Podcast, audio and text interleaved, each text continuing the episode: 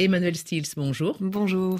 Vous avez choisi comme titre Ceci n'est pas un kidnapping, car c'est ce que voulait faire croire la machination politico-policière qui va accompagner l'arrestation de Florence Cassé et de son ex-compagnon Israël Vayerta. On est le 9 décembre 2005, 6h47. Des caméras filment au petit matin une intervention de la police dans une maison où sont apparemment détenus des otages qui seraient aux mains d'un gang de kidnappeurs, la bande du Zodiac, dirigé par une Française et un Mexicain.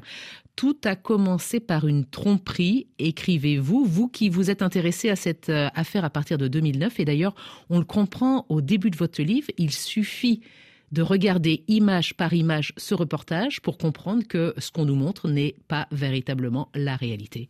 Oui, exactement. Et pourtant, 17 ans sont passés depuis cette affaire. Et il y a encore beaucoup de gens au Mexique qui pensent que ça s'est réellement passé comme la télévision et la police a voulu nous faire croire. En réalité, c'est une mise en scène qui est destinée à faire croire aux Mexicains qu'il y a une lutte efficace contre les kidnappings. Les kidnappings, c'était vraiment un fléau à cette époque qui touchait toute la société mexicaine. Tout le monde connaissait quelqu'un qui avait été kidnappé dans sa famille, parmi ses connaissances. Et donc, il y avait vraiment une, une révolte de, des Mexicains par rapport à à ce phénomène des kidnappings. Parce qu'il y avait vraiment une forte avec les demande émotions. pour que les autorités réagissent hein, face à ce business et comme les, du kidnapping. effectivement, et comme les autorités étaient particulièrement inefficaces dans la lutte contre les enlèvements, le fait de faire cette mise en scène, en fait, c'était vraiment pour leur faire croire qu'il y avait une arrestation en direct, une opération spectaculaire, ou un couple diabolique euh, qui retenait trois otages chez eux, euh, notamment un enfant avec sa maman.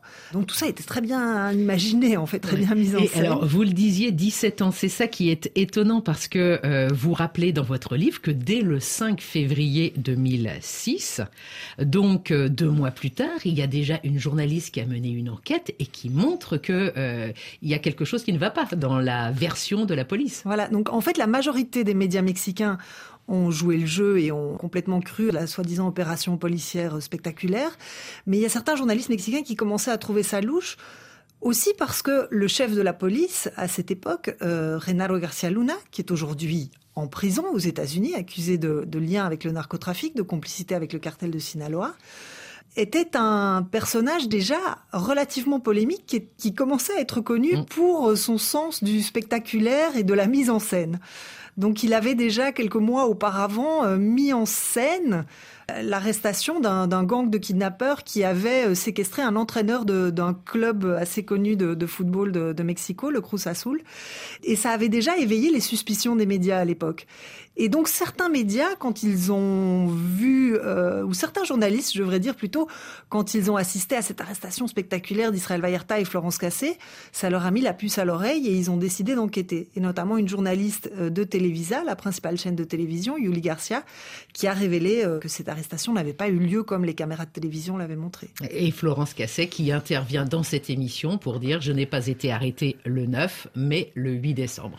Oui, alors ça c'était un moment mm. totalement inédit, incongru et enfin même quand on voit les images maintenant, on, se demande comment ça a pu se produire, mais en concertation avec Julie Garcia, avec cette journaliste, elle a pu téléphoner et intervenir en direct euh, dans cette émission et accuser le chef de la police qui était sur le plateau, ce fameux Monsieur Luna, Renaro Garcia Luna, et lui dire mais monsieur, je suis désolé, vous mentez, euh, je n'ai pas été arrêté ce, ce jour-là. Et donc là, en fait, le chef de la police a été forcé de reconnaître, et c'était l'humiliation totale, c'était un camouflet, de reconnaître en direct à la télévision qu'effectivement, ça ne s'était pas tout à fait passé comme il avait voulu le faire croire. Mm-hmm. Et alors, si on regarde les images une par une, il y a un visage qui apparaît, c'est l'autre protagoniste euh, de cette affaire, Luis Cardena, qui est aux côtés d'Israël Vallarta. C'est ça, Luis Cardenas Palomino, qui lui aussi est actuellement en prison au Mexique. Donc en fait, la situation a beaucoup évolué en 17 ans. Il y en a un qui est emprisonné aux États-Unis, aux États-Unis, l'autre au Mexique. Alors ce qui est important, c'est que Luis Cardenas Palomino, lui, il est en prison pour les tortures à l'encontre de plusieurs membres de la famille Valerta qu'il a fait arrêter et mm. torturer par la suite des pour frères faire croire, ou des neveux d'Israël Valerta. Pour faire croire qu'il faisait partie de, de cette bande de kidnappeurs. Et ce qui est totalement incroyable, c'est que Luis Cardenas Palomino, lors de cette arrestation, il apparaît euh, sur ces images de télévision aux côtés d'Israël Vallarta en train de lui tordre le cou. Donc c'est vraiment un cas. Moment où, lui, les journalistes posent des questions les journalistes posent des questions. influencer ses réponses. Exactement. Donc c'est le, le, premier cas et l'unique, je pense, de torture en direct à la télévision. Emmanuel Stills, que sait-on finalement désormais de ce qui a été à l'origine de l'arrestation d'Israël Vallarta et de Florence Cassé 17 ans plus tard?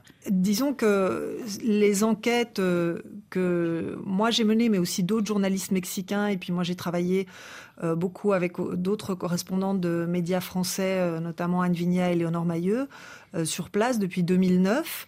On a mis à jour le mécanisme de cette machination judiciaire et policière. Et en fait, quand on étudie non seulement les images de ce montage télévisé, mais aussi le dossier judiciaire, quand on interviewe absolument tous les protagonistes de cette affaire, c'est non seulement très évident qu'il s'agit d'un complot et d'une mise en scène pour les incriminer, euh, tant Israël Vallarta que Florence Cassé, dans des crimes qu'ils n'ont pas commis, euh, mais qu'il y a aussi une complicité euh, entre la police, donc Renaro Garcia Luna et Luis Cardenas Palomino, avec un, un homme d'affaires très connu, très en vue, qui s'appelle Eduardo Margolis, qui est l'ancien associé en fait du frère de Florence Cassé, Sébastien Cassé, qui était installé au Mexique. Qui était installé au Mexique ils ont eu euh, un conflit dans le cadre euh, de leurs affaires. Et euh, cet homme, qui est particulièrement puissant et qui a beaucoup d'amitié au sein de la police et était très proche de Renaro Garcia Luna, il lui a promis de se venger. Il a commencé par le menacer de mort et le menacer de faire enlever ses enfants. Et ensuite, il a demandé comme un, service, une faveur personnelle à Renaro Garcia Luna de faire arrêter en fait Israël Vallarta et Florence Cassé pour se venger en fait de Sébastien Cassé. Alors cette affaire va susciter bien sûr une intense crispation entre la France et le Mexique, assombrir une visite d'État de Nicolas Sarkozy au Mexique en 2009, conduire à l'annulation de l'année du Mexique en France en 2011. Et au final, ce n'est qu'en 2013 que Florence Casset va être libérée. Et à la lecture de votre livre, on se dit qu'elle est libérée grâce au courage de certains juges de la Cour suprême mexicaine. Oui, absolument. En fait, en France, cette affaire a été beaucoup euh, perçu à travers le prisme de l'intervention de Nicolas Sarkozy. Mais ce qui est en fait euh, primordial à comprendre, c'est que c'est vraiment une affaire qui euh, reflète le système judiciaire mexicain et qui continue d'être très très actuelle au Mexique. C'est une affaire qui va bien au-delà du conflit diplomatique tel qu'on l'a présenté, et c'est une affaire qui implique un tournant non seulement dans le traitement médiatique des affaires judiciaires au Mexique, euh, mais qui a aussi mis en évidence les pratiques de fabrication de coupables et de torture de la part de la police et de la justice, mais qui aussi euh, marque véritablement un, un tournant du point de vue en fait de la Cour suprême mexicaine, qui à partir de cette affaire a euh, opté pour euh, une défense plus vigoureuse euh, des droits humains, en fait. Et je l'ai appris dans votre livre, hein, l'actuel président mexicain, Obrador, utilise souvent justement cette affaire de Florence Cassé, Israël Vallarta, pour dénoncer, on va dire, les magouilles qui, Il a, qui étaient en cours à l'époque, avant lui.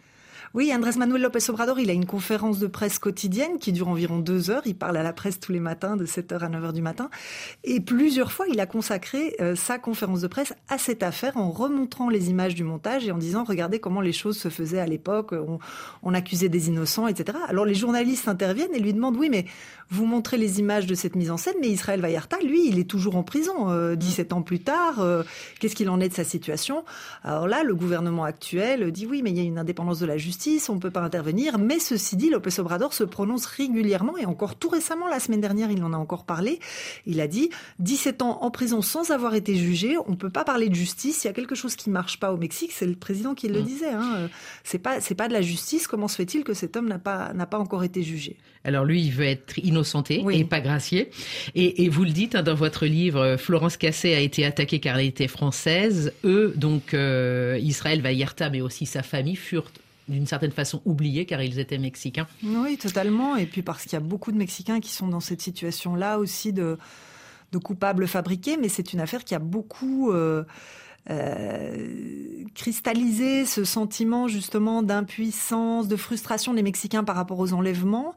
Et comme les images de leur arrestation, oui, mais il y avait des personnes qui étaient retenues chez eux, etc., dans leur maison, les, ça, les Mexicains si vous voulez, on leur a offert les coupables idéales et euh, ils ont vraiment cru en leur culpabilité et il y a eu ça, ça, a mis beaucoup d'années en fait pour que la perception de la société mexicaine évolue sur cette affaire. Mais pendant très longtemps, il y a eu véritablement pire qu'un lynchage médiatique. Enfin, par rapport à Florence Cassé et Israël Vallarta, c'était euh, une haine en fait. Et la police avait trouvé son couple diabolique. Oui, voilà, c'est ça. C'est vraiment, c'était vraiment le couple diabolique et les Vallarta en, en, ont pâti parce que euh, voilà, cinq, cinq autres membres de la famille d'Israël Vallarta ont été arrêtés, torturés. C'était une famille qui a été complètement ravagé par, mm. par les arrestations, etc. Et ça, mm. la société mexicaine a commencé à le comprendre, euh, et aussi, puis en, voilà, en apprenant un peu tout ce qui s'était passé euh, euh, à l'époque de, de Renaro Garcia mm. Luna. Donc ça change un peu, parce qu'en janvier 2013, vous vous rappelez dans votre livre que quand Florence Cassé est libérée, 85% des Mexicains sont toujours convaincus de sa culpabilité. Ça a mis très longtemps. Ça a mis très longtemps à évoluer. J'ai publié un, un, livre sur cette affaire en 2015 au Mexique qui a un petit peu, je pense, mais dans un secteur très minime de la société, aider à ouvrir les yeux sur ce qui s'était passé. À partir de là, un romancier mexicain qui avait lu mon livre a repris l'affaire en main, Jorge Volpi. Il a écrit son propre livre et là, beaucoup plus de gens, du coup, ont eu accès, mais surtout encore dans les milieux intellectuels, à ce qui s'était passé. Et puis, il y a eu, euh, à partir de son livre, une série Netflix qui est sortie euh, récemment. Et, et, ça, ça, ça a touché un, beau, un public beaucoup plus large. Alors voilà, c'est l'effet euh, Netflix aujourd'hui de ce genre de plateforme qui fait que les gens ont accès à, à des contenus, voilà. Une série auquel, à laquelle... pas les livres mais voilà. Vous avez aussi participé. Alors cette affaire euh, est tout de même toujours sensible au Mexique, hein, euh, au point que vous, vous fassiez l'objet de, menaces, d'intimidation? Oui, mhm. oui, c'est suite à, la sortie de cette série Netflix.